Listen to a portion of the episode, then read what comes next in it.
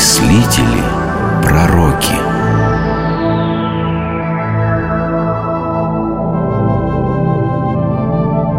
Исидор Сивильский В 1999 году папа Иоанн Павел II официально объявил покровителем юзеров, пользователей компьютеров и интернета, Исидора Сивильского. Кто же он такой, этот Исидор Сивильский? О том, кто такой Исидор Сивильский и чем он известен, написал его современник Валерий из Биерцо. Поражая блеском своего языка, выдающимся трудолюбием, постигнув в совершенстве искусства философии, он возродил основы римской мудрости. А Данте включил его в число высочайших духовных авторитетов и поместил в рай. Пылают, продолжая круг, и Сидор, Беда и Рикард с ним рядом, не человек в превысший из наук. И Сидор хотел, чтобы новые европейские государства стали преемниками культуры Рима. Этому он учил принца, а потом и короля Вестготов Сисибута. Дорогой мой Сисибут, известно ли тебе, что Рим, он как большущий лев, царь зверей? Учитель Исидор, лев – это такой страшный зверь, который грозно рычит и всех может побороть? Лев не только сильный зверь, он еще и мудрый. За это все звери, как большие, так и малые, и избрали его своим царем. Долгие годы лев по имени Рим правил своими подданными. А потом он состарился, отрехлел и умер. О, как жаль этого льва. Что же делать? Любая жизнь кончается смертью. А, а что было после того, как умер царь зверей? начались беспорядки. Господствовало право силы, а сила без мудрости – это большое зло. Хм. И не нашлось никого, кто мог бы заменить льва по имени Рим и кто навел бы порядок. Нашелся. Это был юный лев. А, а как звали этого юного льва? Его звали Сисибут. Прошло не так уж много лет. Принц вырос, занял отцовский трон и стал королем Вестготов. Дорогой мой учитель, я смеюсь от того, что вспомнил твою сказку о двух львах, которую ты мне когда-то рассказывал. Не такая уж это сказка. Юный лев возмужал и стал королем Сисибутом. Я знаю, что моим отцом по крови является король Рекорет, но по духу Исидор вы истинный мой отец. Мне это приятно слышать от вас, ваше величество, так как и я, ваш скромный подданный, считаю вас своим духовным сыном. О, если бы я был настоящим вашим сыном, то мне не пришлось бы исполнять обязанности правителя, и тогда я бы отдал все свое время тому, что мне нравится больше всего. Чему же, Ваше Величество? Научным занятием. Ведь это самое сладкое занятие на свете. Но, увы, я неволен в своих решениях. Тяжела участь короля. А науку я отдаю вам, мой дорогой отец Исидор. Думаю, что вы сможете на этом поприще сделать куда больше, чем ваш скромный студиозус Сисибут. Я постараюсь оправдать доверие Вашего Величества. Моя мечта состоит в том, чтобы королевство Вестготов стало прямым продолжателем античной учености. Но при этом было христианской державой. Да, в этом мы далеко обгоним Рим. Воспитанный Исидором, Сисибут стал хорошим правителем – даже франкский летописец Фредигар, а франки были врагами готов, писал о Сисибуте как о мудром, очень благочестивом человеке, вызвавшем большое восхищение во всей Испании, как о наимилосерднейшем короле. Впрочем, с последним утверждением Исидор готов был поспорить. Король Сисибут, Я слушаю вас, мой мудрый наставник Исидор. вы издали указ о том, что иудеи не имеют права иметь рабов-христиан. Согласно этому указу, все эти рабы должны быть освобождены безо всяких условий и без каких-либо компенсаций их бывшему владельцу. Более того, владелец иудеи должен предоставить своим бывшим рабам имущество, необходимое для начала самостоятельной жизни. Вы полагаете, иудеям эти меры покажутся справедливыми? В христианском государстве должен быть приоритет христиан. По этому же закону, если же еврей откажется освободить раба-христианина, все его имущество будет конфисковано. Да, так, но если еврей примет христианство, то будет освобожден от этих тягот. А если христианин перейдет в иудаизм, то он будет предан жестокой казни. Не слишком ли суровая кара?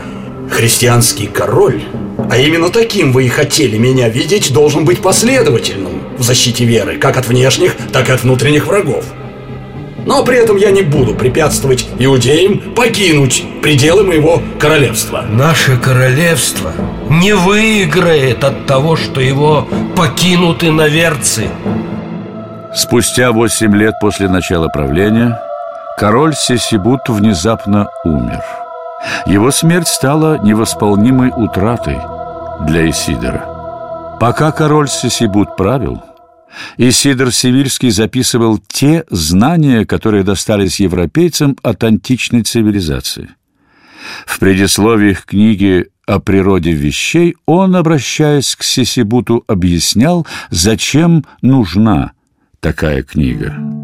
Я не замедлил удовлетворить твое стремление к знаниям И пролиставши сочинения древних, изложил по порядку законы смены дней и месяцев, времен года и лет Описал природу элементов, а также движение Солнца и Луны И, наконец, свойства некоторых звезд То есть знаки бурь и ветров – ведь если бы изучение этого предмета не имело вовсе никакого отношения к исследованию истины, то мудрый царь Соломон никогда не сказал бы таких слов. «Сам Бог дал мне истинное знание сущего, чтобы знал я и устройство неба, и свойства элементов, и пути обращения светил, и деление времен года, и бег лет» и расположение звезд. После написания этого труда он приступил к всеобъемлющему собранию знаний этимологии в 20 томах.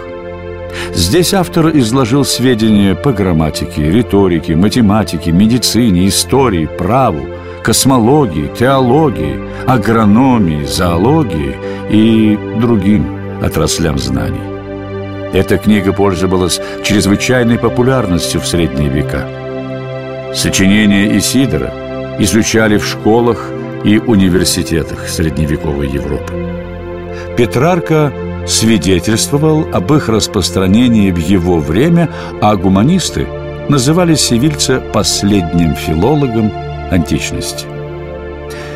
Для истории церкви чрезвычайно важна его «Книга канонов», где собраны постановления соборов, проходивших во всем христианском мире в античности и начале Средневековья. За писательскими трудами Исидор не забыл о важной задаче – создании христианской державы, во главе которой должен стоять просвещенный монарх. После смерти Сисибута епископ Севильский стал наставником для нового готского короля Сисинанда – этот король в 633 году созвал в столице королевства Вестготов Толедо, или, как тогда говорили, Толете, собор.